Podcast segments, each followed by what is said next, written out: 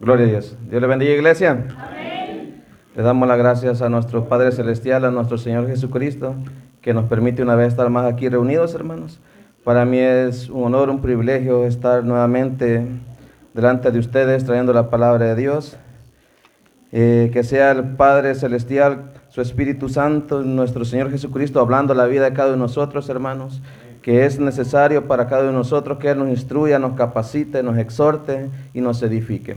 Nos vamos a poner de pie, hermanos, y vamos a leer la palabra de Dios primeramente y después vamos a orar. Y quiero que me acompañen a leer Lucas, capítulo 18, versículos del 9 al 14.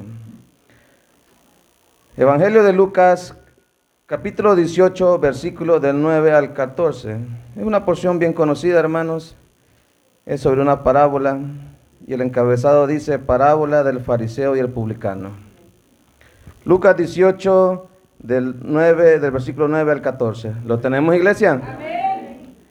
Ok, gloria al Señor. Y le vamos a leer la palabra de Dios en el nombre del Padre, en el nombre del Hijo y en el nombre de su Santo Espíritu. Y dice la palabra de Dios. A unos que confiaban en sí mismos como justos y menospreciaban a los otros, dijo también esta parábola. Dos hombres subieron al templo a orar uno era fariseo y el otro publicano. El fariseo puesto en pie oraba consigo mismo de esta manera. Dios, te doy gracias porque no soy como los otros hombres, ladrones, injustos, adúlteros, ni aun como este publicano. Ayuno dos veces a la semana, doy diezmo de todo lo que gano. Mas el publicano, estando lejos, no quería ni aún alzar los ojos al cielo, sino que se golpeaba el pecho diciendo, Dios, sé propicio a mí, pecador. Os digo que éste descendió a su casa justificado antes que el otro, porque cualquiera que se enaltece será humillado y el que se humilla será enaltecido. Cerramos nuestros ojos y le decimos, buen Dios y Padre que estás en los cielos, santificado sea tu nombre, Señor. Padre, te damos la gracia, Señor, te damos la gloria, Señor, por permitirnos estar una vez más reunidos aquí en tu santo nombre, Señor, para adorarte, para alabarte, Señor, para exaltar tu nombre, Señor. Gracias, Señor, porque has permitido, Señor, que estemos aquí, Señor, para que tú edifiques nuestra vida, para que tú corrijas nuestra vida, Señor, para que tú guíes nuestros pasos, Señor, para que tú nos ayudes a seguir adelante, a seguir luchando, a seguir esforzándonos, Señor. Gracias, Señor, por cada uno de mis hermanos hermanos que están aquí, Señor. Sea usted, Señor, manifestándose en la vida de cada uno de ellos, Señor. Sea usted bendiciéndolos, Señor, ayudándolos, Señor. Sea usted proveendo, Señor, a cada uno de nosotros, Señor, lo necesario. Sea usted, Señor, obrando en nuestra familia, en nuestros hijos, Señor. Sea usted, Señor, dándonos, Señor, su bendición día con día. Que tu misericordia y tu gracia no nos falte, Señor. Perdona nuestra falta, nuestros pecados, Señor. Ayúdanos a seguir tomados de tu mano, Señor.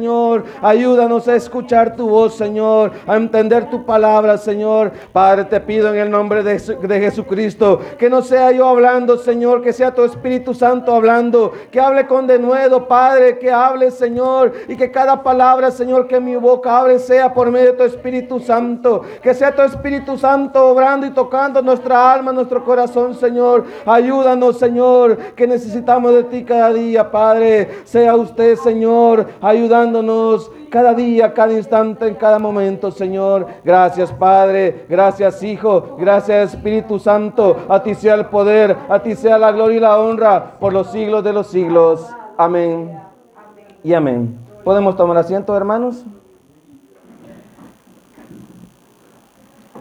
Hermanos, eh, el día de ayer nuestro querido pastor Manuel Escobar, nuestro pastor general, le digo general porque gracias a Dios Dios ha proveído que hermanos también tengan la oportunidad de graduarse como pastores, hermanos. Y es una bendición que la iglesia, la congregación tenga varios pastores, hermanos.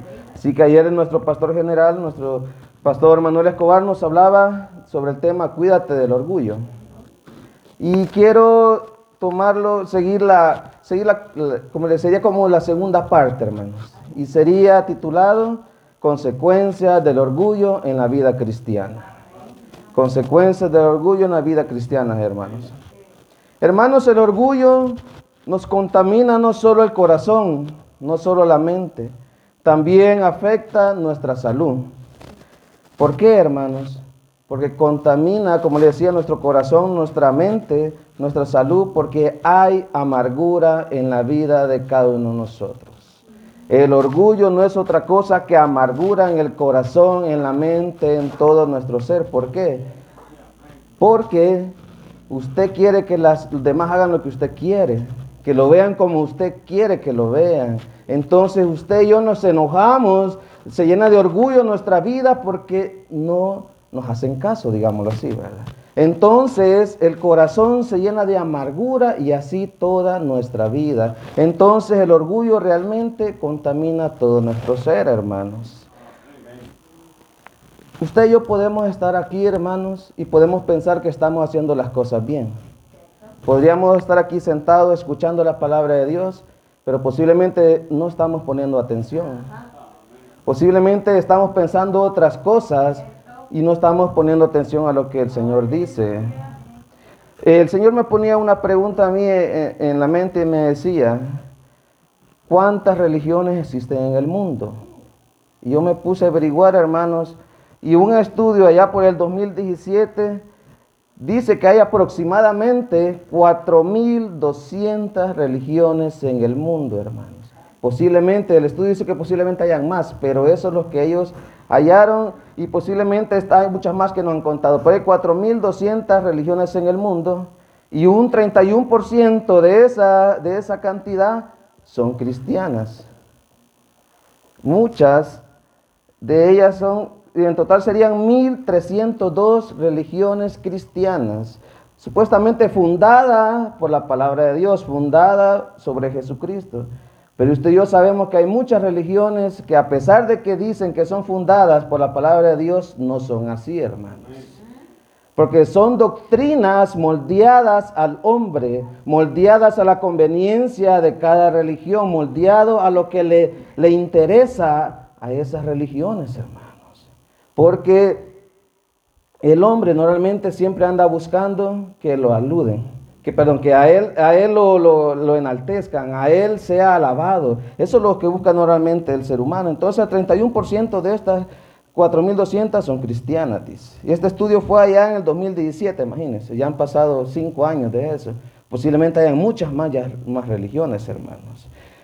Pero en realidad, hermanos, solo existen dos religiones.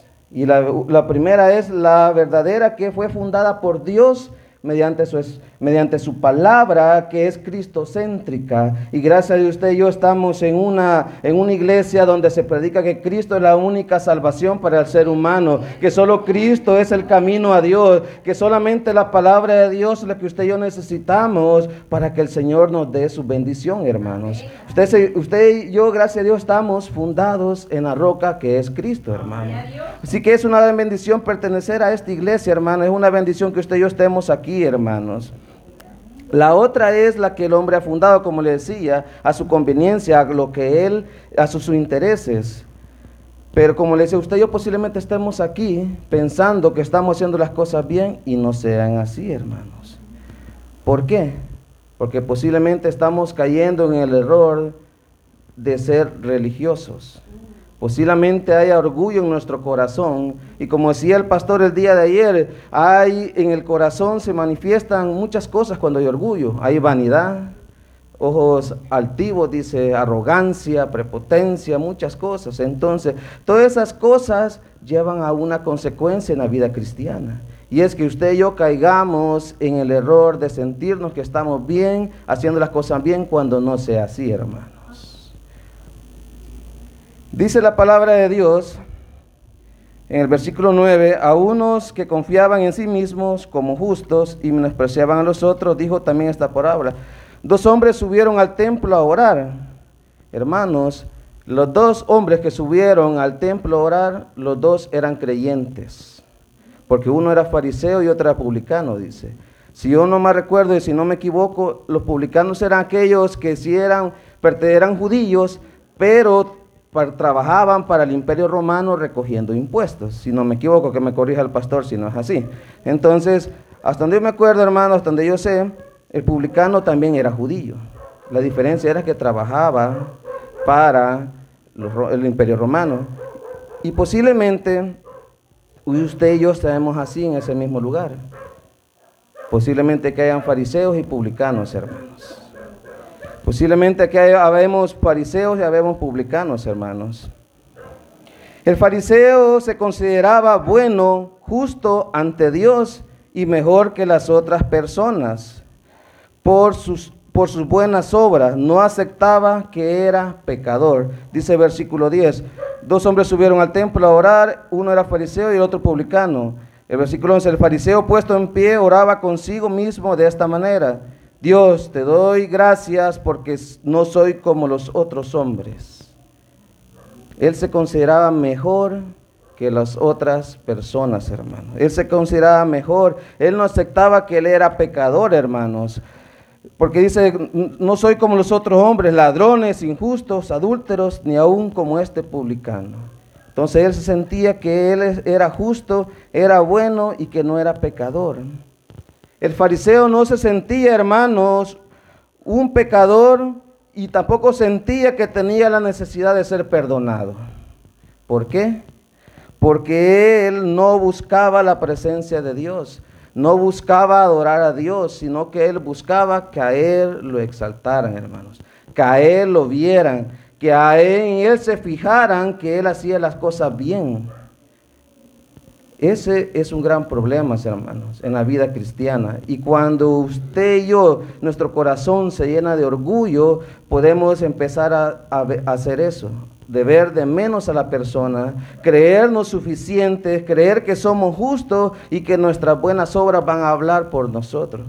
Y cierto, las buenas obras hablan, hermano, pero no es todo en la vida cristiana, hermano. Hay muchas cosas más que son más fundamentales en la vida cristiana, hermano. Como decía, el, el, publicano no aceptaba que era un pecador, el publicano sentía que no necesitaba que lo perdonaran, sino que él se creía justo y que merecía alabanza, esperaba ganar el favor de Dios con sus obras. Y usted y yo sabemos que no solo con las obras se gana el favor de Dios, sino por medio de la fe. Primeramente, usted y yo ganamos el favor de Dios, porque mediante la fe viene la salvación, dice la palabra de Dios. Entonces, primeramente, para ganarnos el favor de Dios tenemos que tener fe. Esperaba ganar el favor de Dios y el del hombre. Él era impulsado por su interés propio. Él no le interesaba realmente adorar a Dios. A él no le interesaba realmente este, sentir la necesidad de ser, perdonado, sino que él lo que quería era de que él fuera alabado, que él fuera enaltecido, que él fuera ganando favor con los hombres. Porque eso es lo que busca un religioso, hermanos. Eso busca un religioso, ganar el favor de los hombres, no el favor de Dios. Eso es lo que busca un religioso, hermano. sus propios intereses lo motivan a quedar bien con los demás para él ganar favores.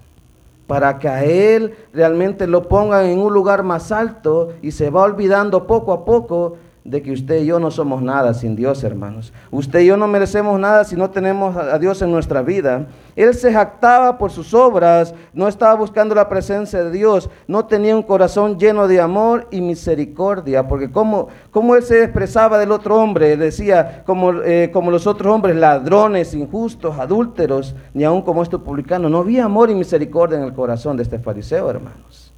Muchas veces usted y yo así actuamos también, hermano. Vemos de menos al que está a nuestra par, vemos de menos al hermano. Usted y yo no sabemos qué prueba puede estar pasando, qué proceso. Usted y yo no sabemos qué puede estar ocurriendo en la vida del hermano, pero posiblemente el hermano no pueda venir por algo motivo.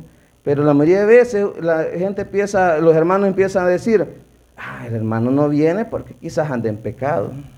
No viene porque no está bien con Dios. No viene porque se está alejando de Dios. Pero realmente muchas veces las cosas no son así, hermanos. Pero ¿por qué pensamos así? Porque no hay amor y misericordia en nuestros corazones, hermanos. No hay un interés, no hay un verdadero interés por amar al prójimo, sino que simplemente nos interesa criticar y juzgar a los demás, hermanos. Posiblemente alguien podría pensar, pero el fariseo estaba cumpliendo la ley de Dios. Porque dice también el 12, ayuno dos veces a la semana, doy diezmo de todo lo que gano y, y no adulteraba, dice, no robaba, pero realmente, realmente la ley de Dios no es solamente hacer buenas obras, sino también es por fe, hermanos. Como dice allá en Romanos 7, del 12 al 14. Quiero que me acompañen a leer Romanos del 7 al 14.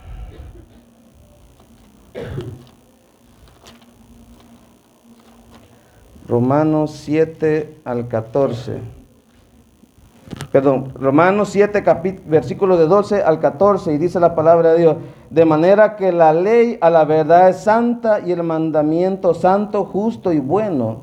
Luego lo que es bueno vino a ser muerte para mí, en ninguna manera, sino que el pecado, para mostrarse pecado, produjo en mí la muerte por medio de lo que es bueno, a fin de que por el mandamiento el pecado llegase a ser sobremanera, sobremanera pecaminoso.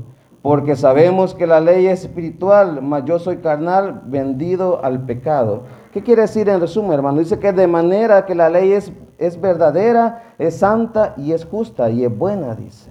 Entonces usted y yo tenemos que obedecer la ley, tenemos que cumplir la ley del Señor, porque es justa y buena y es santa, hermanos. Por medio de la ley usted y yo hemos entendido que es pecado. Porque la ley dice en los diez mandamientos, no vas a robar, no vas a matar, eh, no vas a adulterar y dice otras cosas más. Entonces, si usted y yo no supiéramos eso, no supiéramos que era pecado, hermanos. Entonces, por medio de la ley del Señor, que es buena, santa y justa, sabemos que eso es pecado. Entonces, usted y yo ahora dice que tenemos que cumplirla porque es verdad, justa y buena, hermanos. También Romanos 3:31 dice, 3:31, si me acompañan a leer Romanos 3:31, dice la palabra de Dios, luego por la fe invalidamos la ley en ninguna manera, sino, sino que confirmamos la ley. Oiga lo que dice, Luego por la fe invalidamos la ley en ninguna manera, sino que confirmamos la ley. Usted y yo confirmamos la ley por medio de la obediencia. Usted y ahora podemos cumplir con la ley por medio del Espíritu Santo. Porque usted y yo carnalmente no podemos cumplir con la ley, hermanos. Porque la ley es espiritual, como decía en el otro versículo. Es espiritual, no es carnal. Entonces usted y yo tenemos que cumplir con la ley por gracias al Espíritu Santo, usted y ahora cumplimos con la ley, hermano. Entonces podemos hacer los preceptos del, del Señor, no todos exactamente como Dios lo quiere, porque no somos perfectos, hermanos. Pero estamos luchando por ser perfectos. Estamos luchando, nos estamos esforzando cada día por tratar de agradar a nuestro Señor, no por obligación, no porque nos impongan hacerlo, no, sino por agradecimiento y por amor a nuestro Señor, porque gracias a su Espíritu Santo ahora usted y yo podemos cumplir la ley, hermanos, aunque nos cueste, aunque tengamos luchas internas, aunque eh, se levanten muchas cosas contra nosotros, pero usted y yo deseamos cumplir con la ley. ¿O usted no desea cumplir con la ley del Señor? Porque usted y yo todos deseamos hacer las cosas buenas, todos, usted y yo deseamos hacer las cosas como Dios lo quiere. Pero eso es gracias al Espíritu Santo. Antes no nos importaba hacer nada de eso, hermanos. Antes usted y yo no nos importaba cumplir con la ley del Señor. Pero usted y ahora tratamos la manera, luchamos de hacer eso, hermano. Entonces, como, le digo, posiblemente usted podría pensar, pero el fariseo estaba tratando de cumplir eso. Pero lo hacía de una manera equivocada, hermanos. Lo hacía de una manera equivocada. ¿Por qué? Porque como dice ya en Santiago 2.14, eh, del capítulo 2, del versículo del 14 en adelante, que que la fe sin la obra está muerta y la obra sin fe también está muerta. Pero la fe a quién?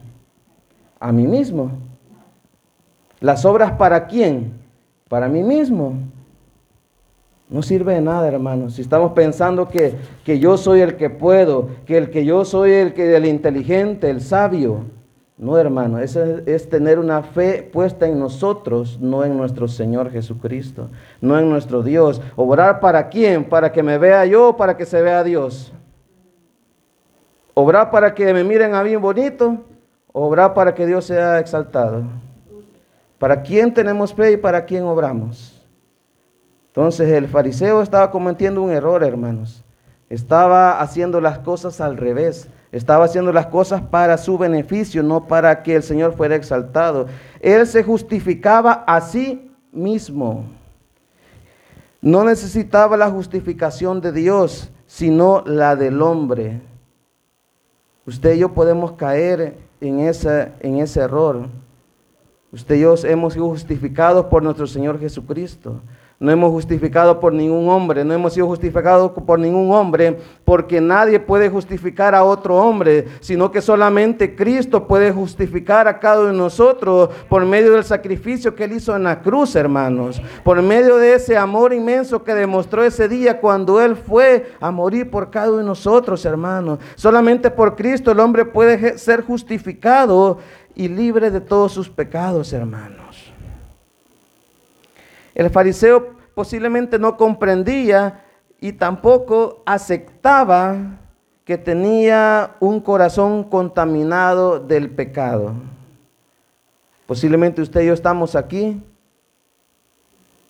aquí sentados, oyendo, alabando a nuestro Señor, pero posiblemente estamos haciendo, como le decía, las cosas equivocadamente. Posiblemente poco a poco nuestro corazón se ha ido contaminando, se ha ido llenando de muchas cosas que nos, llega, nos lleva a sentirnos llenos de orgullo, de vanidad, de, sentirnos enaltecidos hacia los demás, hermanos.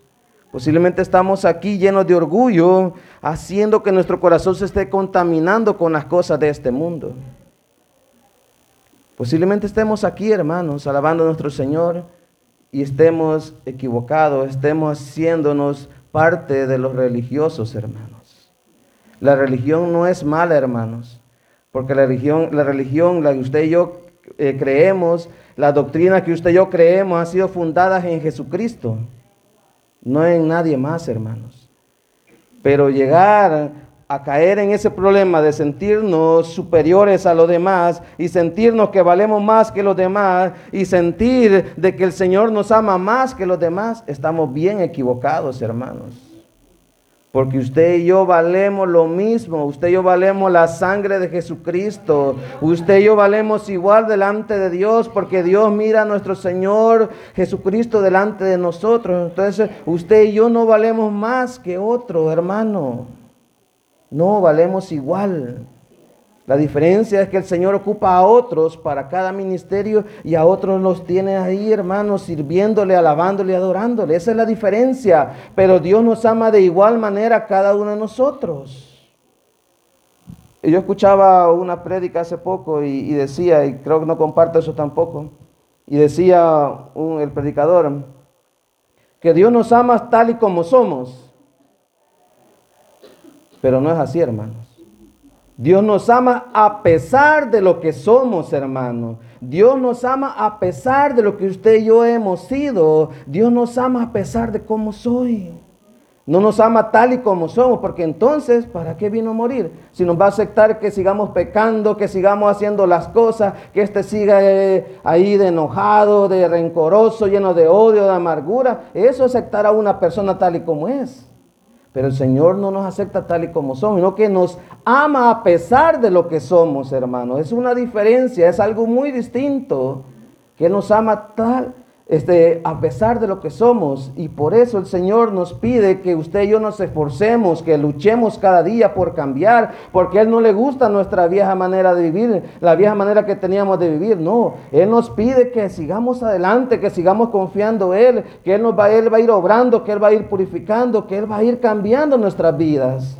Pero no es que nos ame tal y como somos, no, eso piensa el religioso. ¿Por qué? Porque el religioso quiere seguir pecando, quiere seguir haciendo las cosas que hacía antes, porque él no quiere cambiar, porque dice, ah, que el Señor nos ama tal y como soy. No, hermanos, el Señor nos ama a pesar de lo que somos, que es muy distinto, hermanos. El Espíritu Santo no podía obrar en el, en el fariseo porque no había una convicción de pecado. Mientras el ser humano no acepte, no reconozca, no haya una convicción de que es pecador, el Espíritu Santo no obra en la vida de cada uno de nosotros. Usted y yo estamos aquí porque un día tuvimos la convicción de pecado. Porque usted, usted y yo un día dijimos, ya no puedo seguir así. Dios tocó nuestro corazón para que entendiéramos que estábamos mal. Él nos convenció del pecado, esa es la convicción. Él nos convenció que estamos mal delante de Él. Entonces, mientras el ser humano no acepte, no reconozca, no haya una convicción de pecado, el Espíritu Santo no va a obrar en la vida del ser humano, hermanos. No va a obrar, hermanos. Y hay ciertas características que el religioso hace, hermanos. Quiero que me acompañen a leer Mateo 23. Mateo 23. Mateo 23. Y una de las características es la apariencia. Mateo 23, 27. Mateo 23, 27. Ay de vosotros, escribas y fariseos, hipócritas, porque sois semejante a sepulcros blanqueados que por fuera a la verdad se muestran hermosos, mas por dentro están llenos de huesos de muertos y toda inmundicia. El, religioso, hermanos, es solo apariencia. Usted y yo no podemos ver, bonito. Yo me posiblemente vea bonito con saco, corbata, hermano, bien vestido, pero solo el Señor sabe cómo estamos por dentro. El religioso solo busca el aval del, ser, del hombre. Entonces simplemente es apariencia, hermanos. También al, religioso le gusta ser visto. Mateo 23, 5 dice, antes hacen todas sus obras para ser visto por los hombres. Oiga, antes hacen todas sus obras para ser visto por los hombres, hermanos. Usted y yo no tenemos que hacer eso, hermanos. Usted y yo sí tenemos que obrar. Sí tenemos que obrar porque ahora tenemos la fe y la certeza que hay un Dios que nos ama, hermano. Y por, por amor, por gracia, tenemos que obrar, hermanos. Pero para que no nos vea el hombre, para que no nos vea el ser humano, no, para que Dios nos vea, hermanos.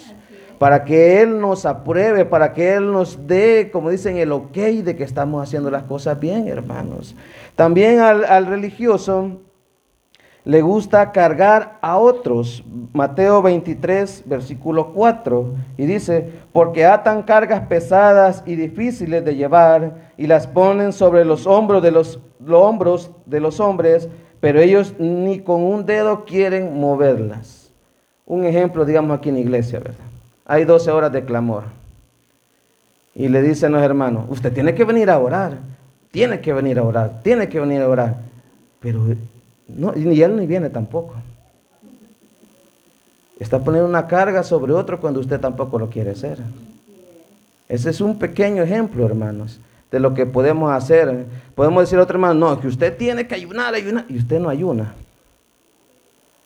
O puede decir, o sea, muchas cosas más, hermanos, ponerle carga a los otros, pero usted no mueve ni un dedo, dice la palabra, para hacerlos. Entonces, el religioso pone carga sobre otros para que lleven las de él, porque él no quiere mover ni un dedo, dice. Son, le gusta ser reconocido, 23.6 dice, y aman los primeros asientos en las, en las cenas y las primeras sillas en las sinagogas. Le gusta que lo tengan en alto, le gusta que lo vean, le gusta que le digan, ay, viene el hermano fulano de tal, mira cómo se comporta él, mira cómo se mira de bonito. Sí, tenemos que vestirnos diferente, hermanos. Créanme que yo nunca pensé vestirme con manga larga, con corbata, con pantalón de vestir, con saco. Y ahora me gusta andar así, hermanos. Pero eso no tiene nada que ver, hermanos, con lo que hay en el corazón. Eso no tiene nada que ver para que los demás nos vean bonitos. No, hermanos. Lo que, el que tiene que vernos bonitos es el Señor, hermanos, de que estamos tratando de hacer las cosas bien. Aunque no andemos bien vestidos, pero él dice que la humildad se lleva en el corazón, no en la vestimenta. Porque cuántas personas andan humildemente vestidos, digamos, y son ladrones, son asesinos. Entonces, ¿dónde queda la humildad? Y la humildad se lleva en el corazón, como dijo el Señor. Sean mansos como yo soy manso. Y humildes de corazón, dijo el Señor. No dijo vístanse humildes y, o vístanse así elegantes para mostrar humildad. No. Sí, hay que vestirnos, o sea, decentemente, hermanos. Pero no para ser vistos, no para que nos adulen, hermanos. No, para eso no. Le gusta ser adulados, admirados, para conseguir puestos de privilegio dentro de la iglesia y posiblemente dentro de la sociedad, del mundo. Por eso le gusta ser vistos, hermanos. Eh, no peca nunca el religioso. El religioso dice que no peca nunca. Mateo 23, 30. Y dices, si, si hubiésemos vivido en los días de nuestros padres, no hubiéramos sido sus cómplices en la sangre de los profetas. Posiblemente no eran partícipes ellos, pero han cometido otras cosas, hermanos. Sentirse vanidoso más que los otros. el pastor lo explicaba ayer que en la palabra decía de que los ojos altivos no le gustan al Señor, hermanos. El orgullo, el corazón lleno de orgullo no le gusta al Señor. El sentirse más que los demás tampoco le gusta al Señor, hermanos sino que al Señor le gusta un corazón contrito y humillado, dice. Eso le gusta al Señor, hermanos. Solo ellos, el religioso piensa que solamente Él es digno. El religioso eh, no le gusta que los demás piensen diferentes conforme a la doctrina de la iglesia. Posiblemente el religioso acomoda las escrituras a su conveniencia. Uno de ellos es, este, solo Dios me puede juzgar. Pero él juzga al hermano, critica al hermano, condena al hermano, pero cuando a él le toca, no, es que solo Dios me puede juzgar. Entonces, hermanos, la palabra dice que sí podemos juzgar conforme la verdad, dice. Usted y yo podemos juzgar, pero no podemos juzgar si no sabemos nada, hermanos. Usted y yo no podemos juzgar si usted juzgar si usted y yo no sabemos lo que está pasando. Pero el religioso eso piensa que nadie lo puede juzgar, nadie lo puede criticar, que solo Dios. Pero él sí, en pocas palabras, se come al hermano. Le encanta comerse a los hermanos. Eso piensa el religioso, hermano. Solamente ellos son dignos de ser salvados. Los demás no son dignos, solamente Él es digno de ser salvo. Eso piensa el religioso, hermano. ¿Y por qué piensa todo esto? Porque está lleno de orgullo en su corazón, hermano. Son consecuencias de tener un corazón contaminado del orgullo, hermanos. Es gravísimo, realmente grave tener un corazón lleno de orgullo, hermanos. Nos contamina todo, hermanos. Realmente es bien peligroso. Y hoy vamos a hablar del publicano. El publicano no se, no se, no se comparaba con otras personas, sino que se examinaba a sí mismo a la luz de la ley de Dios. Como decía en el versículo en Lucas 18. Lucas 18. Lucas, Lucas 18 decía, mas aplicano estando lejos no quería ni aún alzar los ojos al cielo, sino que se golpeaba el pecho diciendo, Dios sé propicio a mi pecador. Oiga hermanos, dice que el publicano estaba lejos, no quería ni alzar los ojos al cielo. ¿Por qué? Porque él se examinó, él reconoció de que estaba pecando delante del Señor. No especifica qué es el pecado que estaba cometiendo, pero él se sentía mal, hermanos. Él se sentía avergonzado delante de Dios.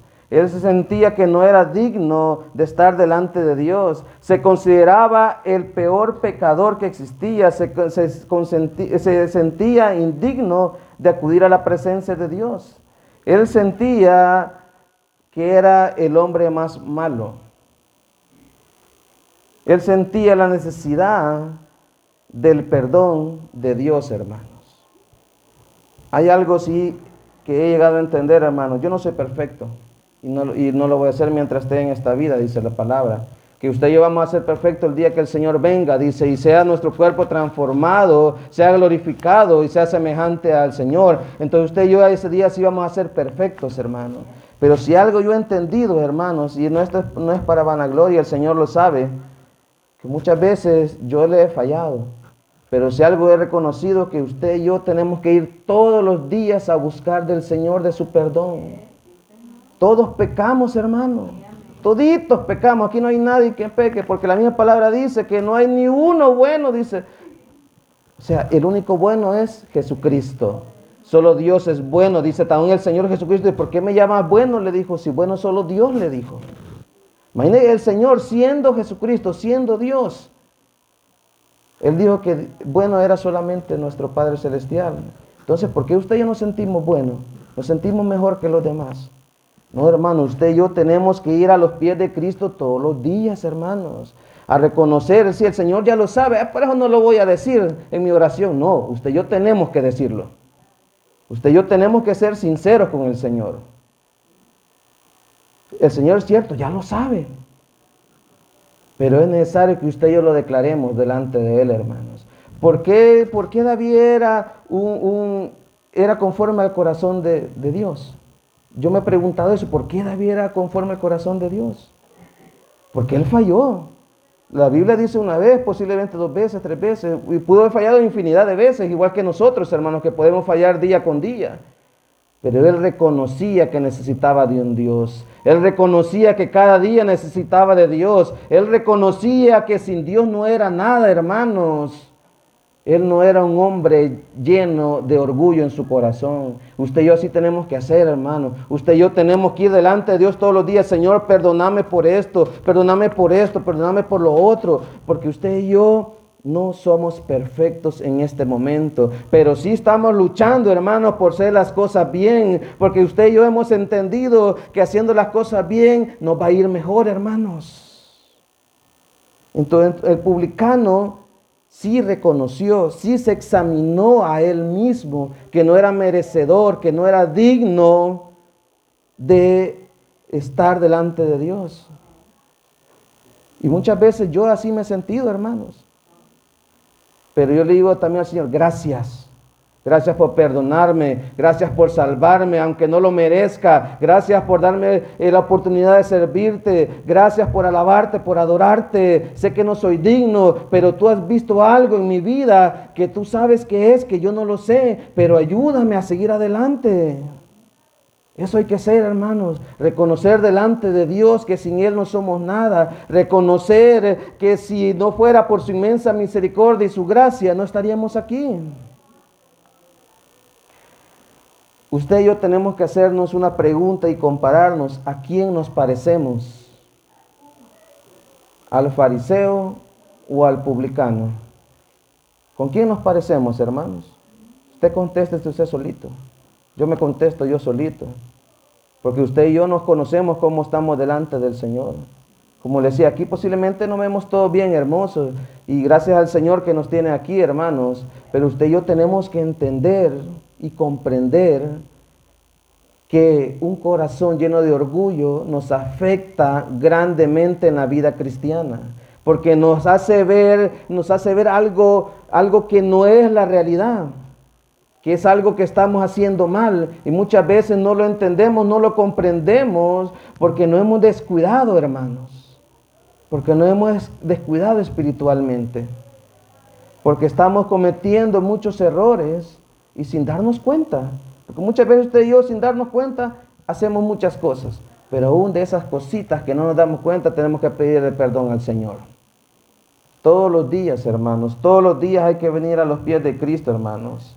Solamente Jesucristo nos puede justificar, solamente Jesucristo nos puede ayudar, hermanos. Porque la misma palabra dice, os digo que éste descendió a su casa justificado antes que el otro.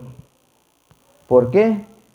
Porque él entendió y comprendió que necesitaba el perdón de Dios, que necesitaba la ayuda de Dios. Usted y yo eso tenemos que hacer cada día, hermanos.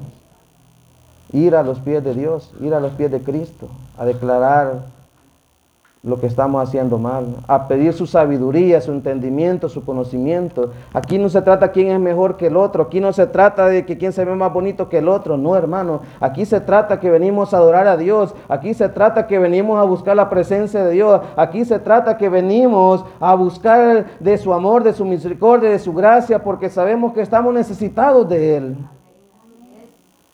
No es porque yo sea mejor que el hermano, no. Posiblemente el hermano puede tener más estudios que yo, la hermana puede tener más estudios que yo. Pero eso al final, hermanos, no vale de nada. No sirve de nada si realmente no buscamos a Dios, hermanos.